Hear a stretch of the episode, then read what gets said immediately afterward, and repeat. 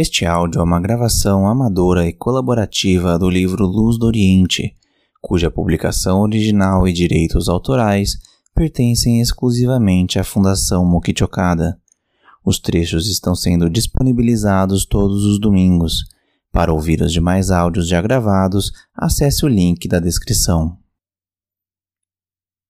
Biografia de Meixo Sama Luz do Oriente, volume 1 Capítulo 5 Administração do Cinema Meixo Sama, que sempre fora um ardoroso admirador do cinema, em determinada época quis ser diretor cinematográfico. Entretanto, como o cinema japonês ainda estava numa fase incipiente, não havia terreno para se produzirem bons filmes. Ele então planejou administrar um cinema onde fossem exibidos excelentes filmes ocidentais e ficou aguardando o momento oportuno. Nisso, conheceu uma pessoa que tinha adquirido os direitos para a construção de um cinema, mas estava sem capital. O fato aconteceu em outubro de 1913, quando ele já havia conseguido prosperar como dono da loja Okada, que continuava tendo sucesso. Depois de conversarem diversas vezes e estudarem o caso, os dois decidiram fundar uma empresa cinematográfica com um capital de 25 mil ienes, dando-lhe o nome de Eidai Fotografias em Movimento SA. Ela seria instalada perto da ponte Eidai, situada na foz do rio Sumida, de onde foi tirado seu nome. Inicialmente, tinham determinado administrá-la juntos. Entretanto, como Meixo Sama entrara com a metade do capital, ficou com o cargo de superintendente geral. Comprado o terreno, iniciaram a construção do prédio. A respeito dessa época, Meixo Sama escreveu: Até então eu nunca havia lidado com empreendimentos desse tipo, mas apesar de não ser algo fácil, eu achava que tudo serviria de experiência. Assim, com muito sacrifício, construí e inaugurei um pequeno cinema.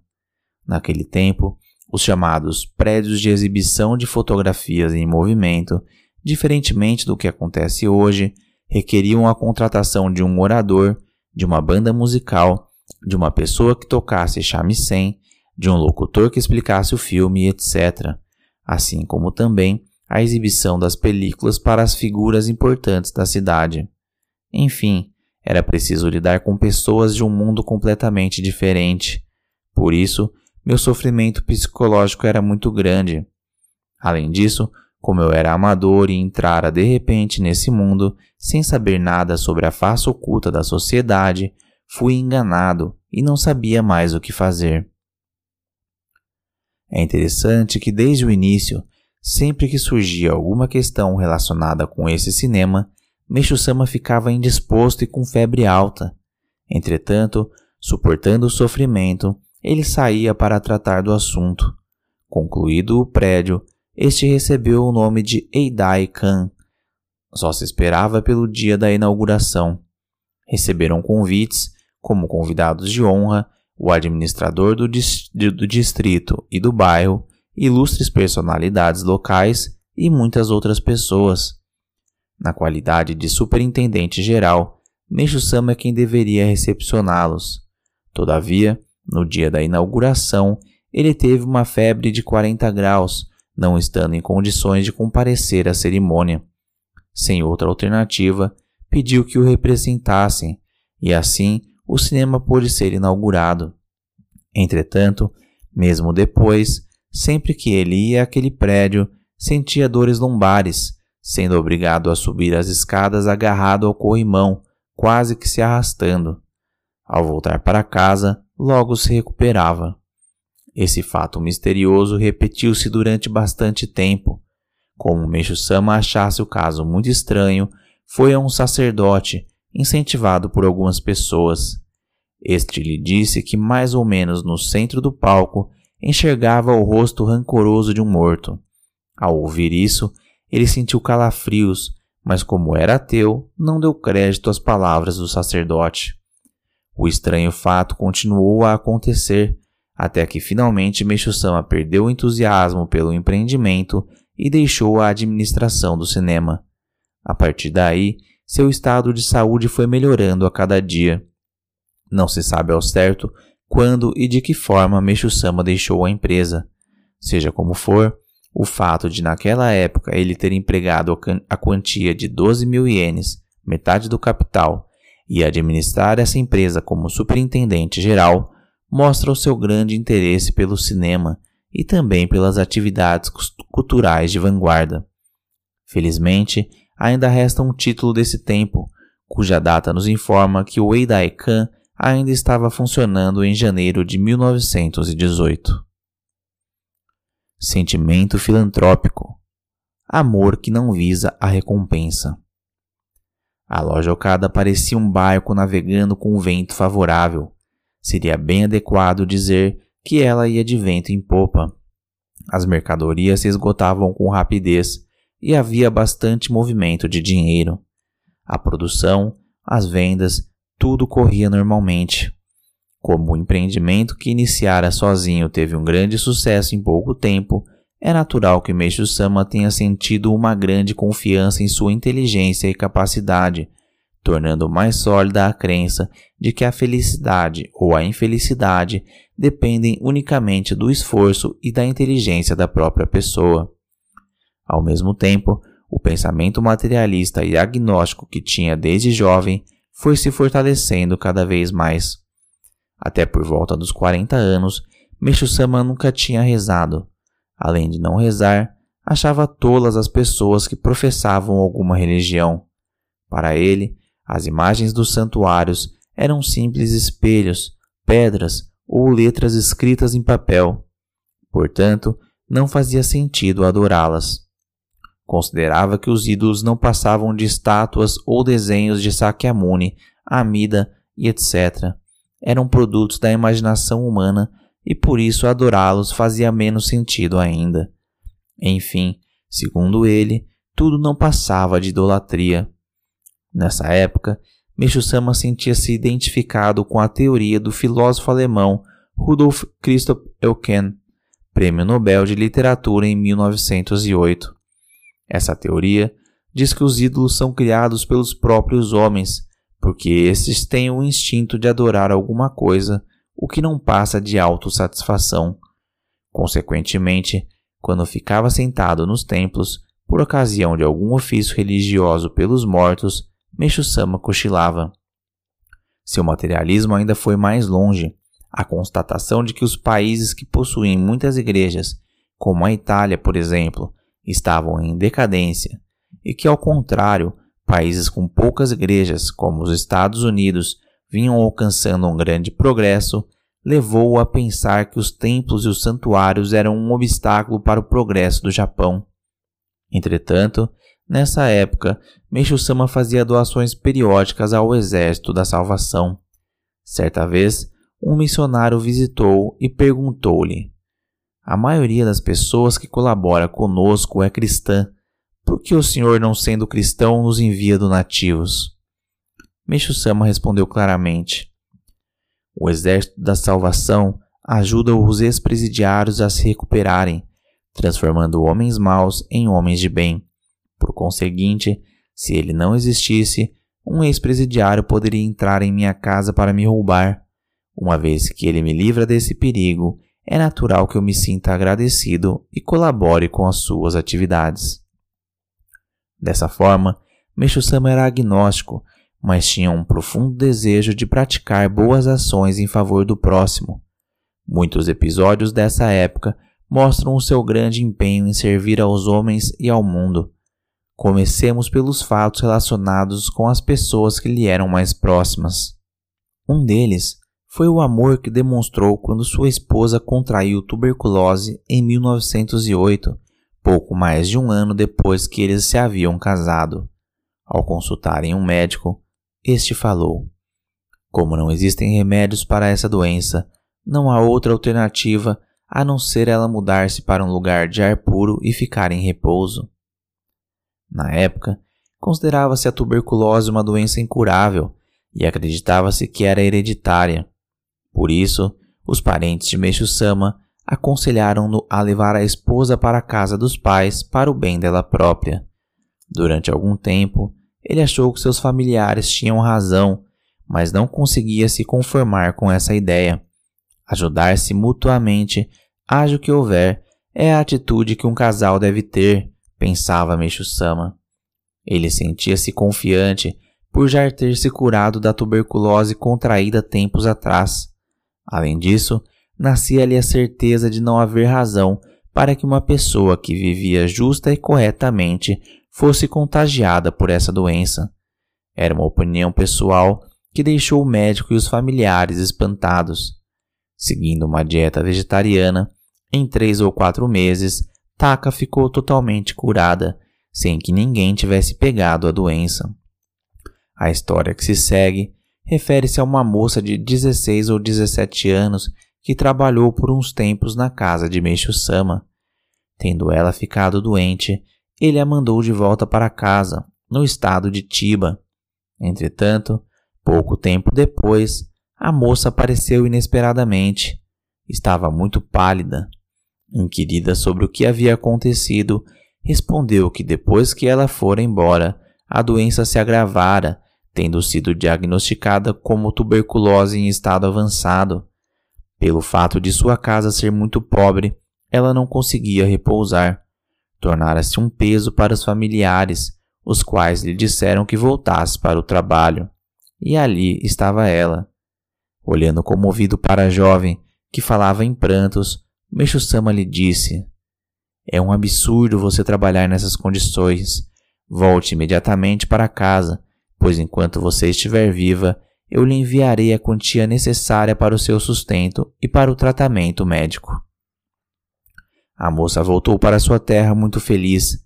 Desde então, ele passou a lhe enviar 15 ienes mensalmente. Os parentes e amigos de Meishu-sama, desaprovando sua atitude, recriminaram-no. Se essa moça tivesse possibilidade de se curar, ainda vá lá, mas do jeito que está, é certo que vai morrer. O que adianta ajudar alguém que está condenado à morte? Se ela pudesse lhe retribuir o favor, trabalhando depois que ficasse boa, ainda tudo bem. Mas não é esse o caso. Portanto, você está gastando dinheiro à toa. Que tolice! É melhor parar logo com isso. Entretanto, como havia tomado aquela iniciativa sem pensar em lucros ou perdas, Meishu-sama lhes respondeu: não tenho a mínima intenção de ser recompensado pelo que estou fazendo. Ajudar as pessoas visando a recompensa é uma espécie de troca. É como vender favores. E isso não é caridade, é um meio de ostentar bondade. Eu ajudo essa moça porque tenho pena dela e não posso deixá-la desamparada. É um sentimento natural que sai de dentro de mim. Que mal há nisso se eu me sinto bem? Não se intrometam no que não lhes diz respeito. Vocês podem achar tolice. Para mim, tanto faz o que vocês estejam pensando. Ouvindo essa resposta, aqueles que o censuraram ficaram tão decepcionados que se calaram.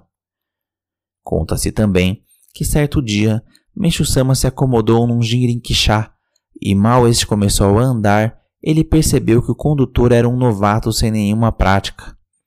Ora, os Jinrinkishá só possuem duas rodas e não têm equilíbrio próprio, de modo que para manter o equilíbrio, o condutor precisa segurar firme as barras e colocar o corpo na posição correta, sendo-lhe necessário muito treino para correr bem. Aquele, entretanto, ia quase cambaleando. Percebendo isso, Meixo-sama perguntou: Você ainda é novato nesse serviço, não é? O rapaz, continuando a puxar o Jirinkishá, respondeu: Sim, faz pouco tempo que comecei, na verdade, eu sou um estudante e não queria estar fazendo esse serviço, mas quero ver se continuo até me formar. Sentindo muita pena do rapaz, Meixo Sama deu-lhe o seu endereço e disse-lhe que fosse à sua casa, pois queria ajudá-lo. O jovem ficou emocionado e pouco tempo depois apareceu lá. Meixo Sama prometeu que lhe enviaria a quantia para ele pagar as despesas escolares até se formar. Ouvindo isso, a alegria do estudante foi tão grande que ele se levantou da cadeira e, sentando-se no tapete à maneira japonesa, fez várias reverências em agradecimento. Dizem que após ter se formado com excelente aproveitamento, esse jovem se tornou policial, mas não se sabe o seu nome nem outros dados a seu respeito. Ainda existe um caderno de despesas dessa época, bem detalhado, nas folhas correspondentes ao período que vai do final de 1919 até 1920, existem três registros de despesas feitas com aquele estudante. Uma delas foi uma despesa extra de 100 ienes no final do ano de 1919, a seguinte de 30 ienes em março de 1920, a terceira também de 30 ienes em maio do mesmo ano.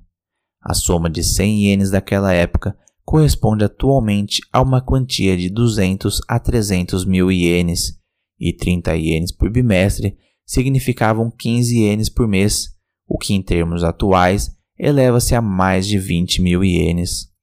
Meshu-sama conhecera a pobreza desde a infância e sabia os problemas que ela acarretava. Graças ao seu contínuo esforço e à sua capacidade, tornara-se um grande capitalista, mas jamais esqueceu o sofrimento por que passara em tempos antigos.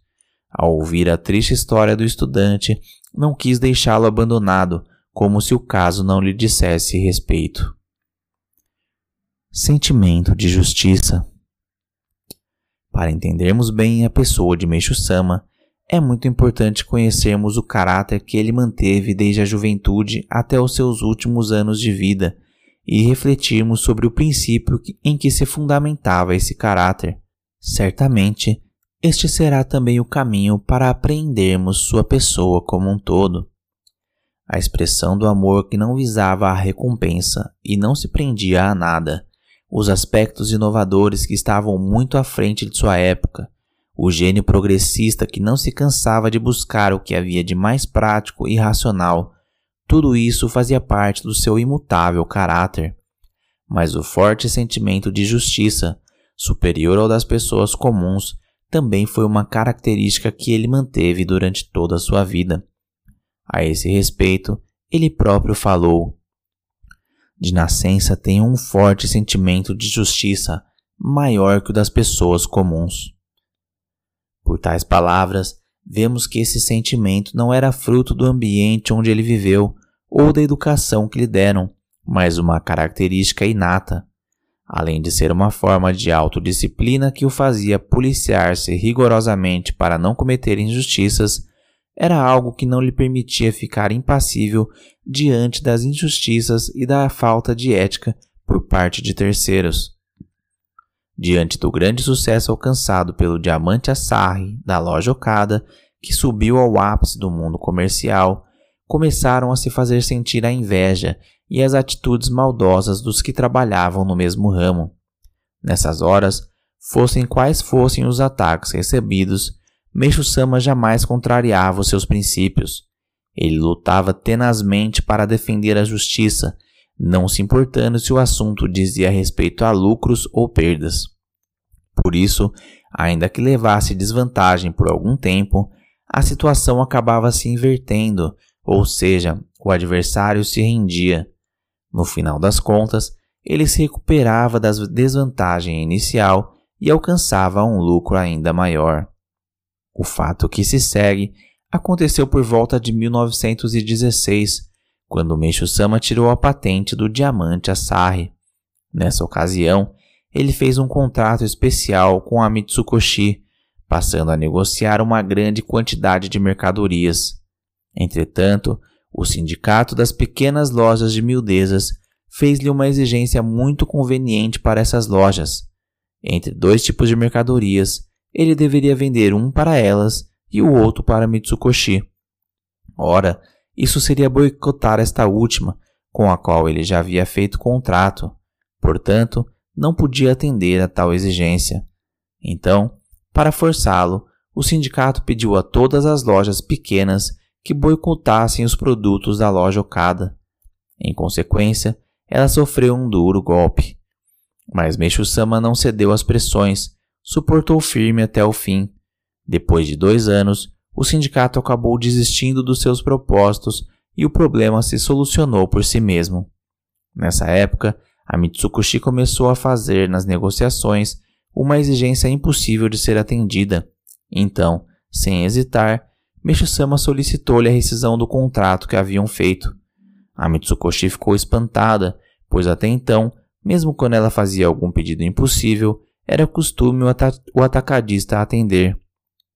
Nunca houve ninguém que nos dirigisse palavras tão duras quanto o senhor, disse ela. Entretanto, como Meishu-sama estava com a razão, a Mitsukoshi desculpou-se, tornando-se possível o entendimento.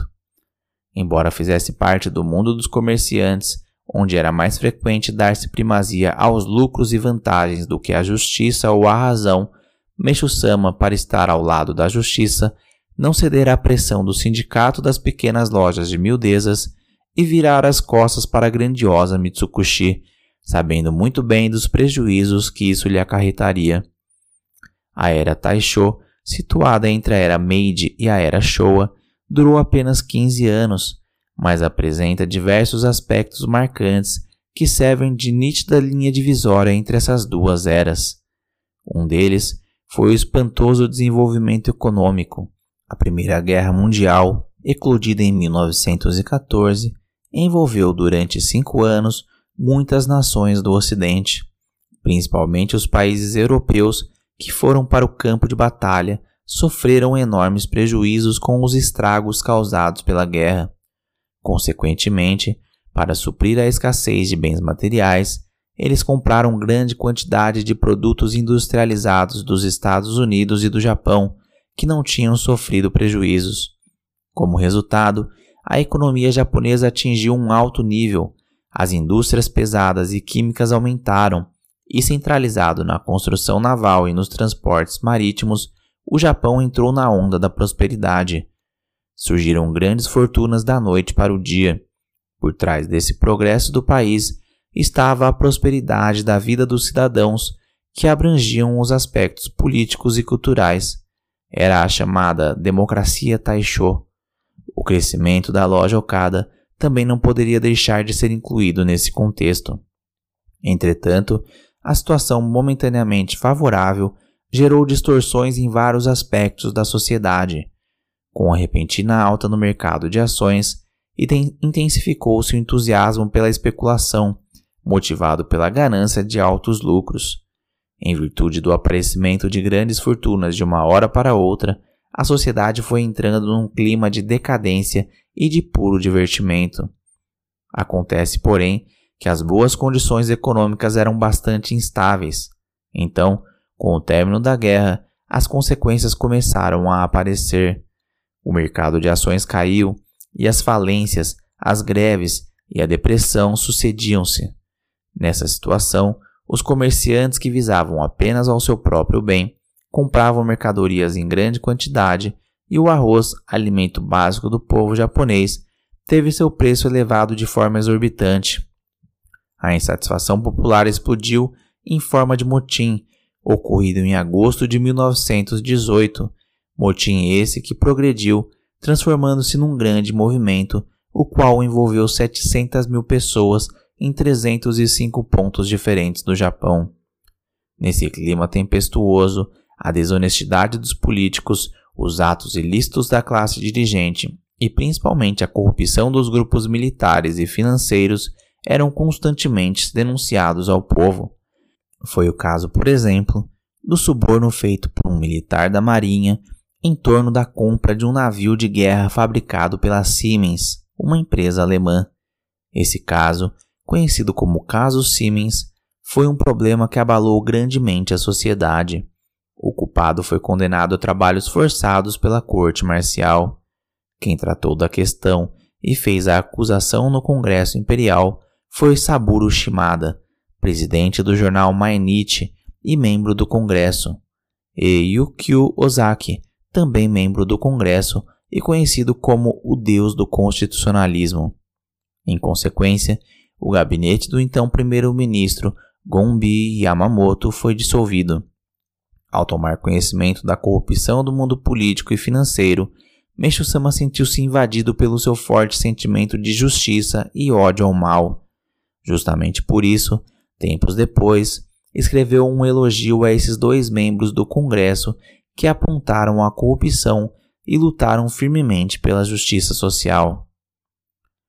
No mundo político da atualidade, quase não existem pessoas assim.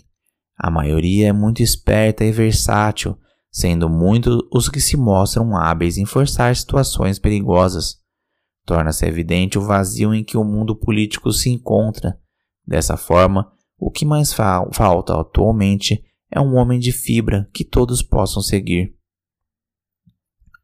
Na Oshiobara, o policial encarregado do caso Siemens, onde atuou magnificamente, também teve um brilhante desempenho 30 anos mais tarde, como advogado de Meishu-sama no caso judicial que este teve de enfrentar. Nessa época, Meishu-sama havia alcançado um sucesso considerável em seus empreendimentos e sua vontade de fazer algo em prol da sociedade e diminuir um pouco que fosse os males sociais ia aumentando dia a dia. Para tanto, foi estudando diversas medidas com o propósito de verificar qual era a mais eficaz.